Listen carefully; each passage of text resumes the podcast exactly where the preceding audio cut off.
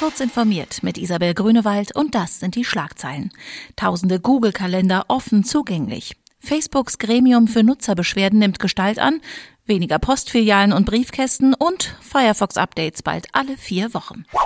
Weil tausende Nutzer ihre Google-Kalender zu leichtsinnig konfigurieren, sind diese öffentlich zugänglich. Die Termine werden von Suchmaschinen indexiert und können auch E-Mail-Adressen enthalten. Standardmäßig sind die Google-Kalender auf privat gestellt. Anwender können den Kalender aber auch für bestimmte Kontakte freigeben. Zudem ist es möglich, ihn öffentlich zu machen. In diesem Fall zeigt Google jedoch einen deutlichen Hinweis an. Eigentlich eindeutig, doch tausende Nutzer, darunter auch Firmen, haben diese Warnung offenbar ignoriert und ihre Kalender für Suchmaschinen geöffnet.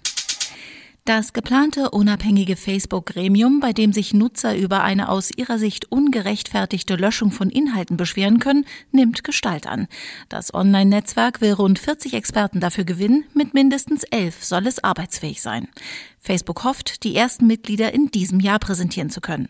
Anfang kommenden Jahres könnten die ersten Streitfälle behandelt werden. Die Zahl der Postfilialen in Deutschland ist in den vergangenen knapp 20 Jahren um mehr als 900 gesunken. Das geht aus einer Antwort der Bundesregierung auf eine Anfrage der Linksfraktion hervor. 92 Prozent dieser Filialen sind heute sogenannte Postagenturen von privaten Anbietern, etwa in Zeitschriften oder Lottoläden. Auch bei den Briefkästen hat eine Ausdünnung stattgefunden. Linksfraktionschef Dietmar Bartsch kritisierte diese Entwicklung. Für viele Bürgerinnen und Bürger sei es ein großes Ärgernis, wenn Postfilialen in ihrem Ort schließen und gleichzeitig das Porto steigt. Ab 2020 erscheint nicht nur alle sechs bis acht, sondern alle vier Wochen ein Major Update für den Firefox-Browser. Das Team möchte damit die Flexibilität erhöhen und neue Funktionen sowie Webstandards schneller verfügbar machen. Weil die Entwicklerteams agil und in Sprints arbeiten, passt ihnen ein kürzerer Veröffentlichungsrhythmus besser, erklärt Mozilla. Diese und weitere aktuelle Nachrichten finden Sie ausführlich auf heise.de.